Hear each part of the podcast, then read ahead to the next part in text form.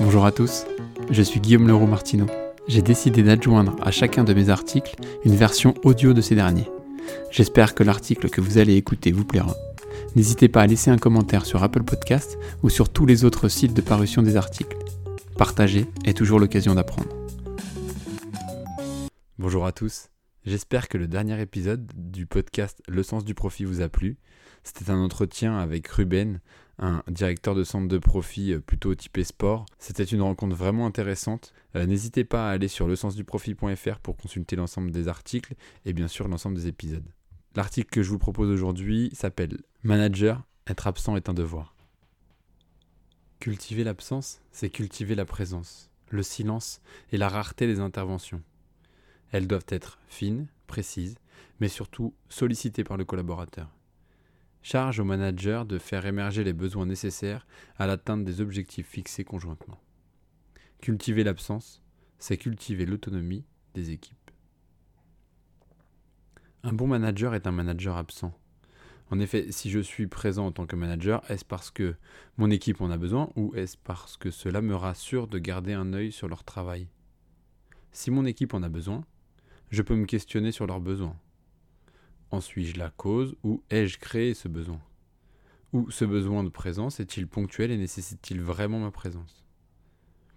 Vivre sa propre absence comme un moment normal de son management, c'est accepter de ne pas voir ses collaborateurs ni même avoir des réponses à la minute. Faire confiance en se basant sur les résultats est un mode de management. Les collaborateurs peuvent choisir leur chemin. Le seul leitmotiv au cœur de mes préoccupations est bienveillant avec les personnes, exigeant avec les résultats. Le challenge est de ne pas projeter ses questionnements, ses peurs, ses inquiétudes sur nos collaborateurs, ni à l'inverse, ses certitudes, volontés, ni les choix que nous aurions faits à leur place. Un manager dont la présence est requise est un manager qui est en train de résoudre une difficulté ou de mettre en place un changement. Dans le cas contraire, il est probable que nos collaborateurs manquent d'autonomie. Ces derniers n'ont pas besoin de managers pour bien faire leur travail au quotidien et nous ne pouvons pas être responsables de la réalisation des tâches de nos équipes. Alors, l'autonomie apparaît comme une solution très avantageuse pour tout le monde. Mais pourquoi créer des habitudes d'absence? Parce que être absent recouvre évidemment plusieurs réalités. Ne pas être présent, ne pas être joignable, ne pas être disponible, etc. Ce sont lors de tous ces moments que nos collaborateurs auront une autonomie dans la prise de décision et d'initiative. Être absent, c'est accepter de laisser beaucoup plus d'espace à l'initiative et donc en creux à l'erreur, à l'erreur potentielle de nos collaborateurs c'est construire de la confiance et de l'autonomie. Paradoxalement, cette confiance augmentera la qualité de la décision. C'est un cercle vertueux à deux conséquences. Parce que l'autonomie accordée aux collaborateurs oblige les managers à processer davantage et oblige les collaborateurs à se questionner en permanence et, in fine, à mieux connaître l'organisation pour faire des choix plus pertinents. Si l'absence favorise l'autonomie, l'autonomie a aussi un avantage pour le manager lorsqu'il est présent c'est moins de sollicitation.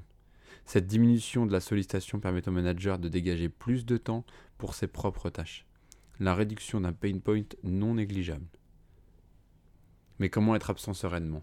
L'absence du manager est une source de progrès chez nos collaborateurs, nous l'avons vu. Nous pouvons aussi faire progresser le collectif parce que le collectif peut être source d'amélioration de la prise d'initiative individuelle. La prise d'initiative peut être renforcé par le croisement des compétences et des visions entre les équipes. Plus les équipes se connaissent entre elles, plus elles seront amenées à faire appel les unes aux autres pour prendre des décisions en toute autonomie. Cela aura comme impact positif que les décisions seront toujours plus adaptées à la situation dans son ensemble. C'est de la sérénité en plus pour le manager. L'échange entre les collaborateurs de différentes équipes crée donc des dynamiques positives au sein de l'entreprise, et ce, de par l'enrichissement des connaissances et des compétences de tous, ainsi que par une amélioration de la compréhension des objectifs finaux. Les échanges sociaux au sein de l'entreprise donnent du sens au projet d'entreprise. Pour gagner en sérénité, il faut néanmoins ne pas franchir le pas entre autonomie et indépendance. L'absence du manager doit permettre à toutes les parties prenantes de progresser, à tous les acteurs de gagner en perspicacité face aux décisions à prendre dans le cadre posé. Enjamber le Rubicon de l'autonomie, c'est accepter que des décisions soient prises hors du cadre. Il faut s'en préserver. Permettre l'indépendance, c'est accepter que des décisions qui engagent un niveau de responsabilité au-delà de la personne qui prend la décision. C'est perdre de vue que le manager est garant de l'atteinte de l'objectif et du cadre. L'indépendance qui s'exprime alors n'est pas la conséquence de l'absence du manager, mais de l'absence de limites posées clairement et préalablement. C'est le leadership du manager qui est remis en cause. L'absence ne doit pas laisser un espace vide de leadership. Il est nécessaire de continuer à donner le cadre en suivant régulièrement les objectifs courts et moyen terme, jalons des objectifs collectivement fixés en amont et qui permettent de tenir le projet d'entreprise long terme. Évidemment, le cadre ne sera respecté que si le manager propose un comportement en adéquation avec les règles qu'il pose. L'exemplarité, s'il faut le rappeler, est la base de la sincérité entre les collaborateurs et managers. Nous sommes et restons au service d'un même projet qui nous dépasse. Managers et collaborateurs suivront donc les mêmes règles. Le cadre est ce qui définit la liberté. C'est valable dans la vie comme en entreprise. Le cadre pose les règles qui donnent les opportunités saisissables par les collaborateurs.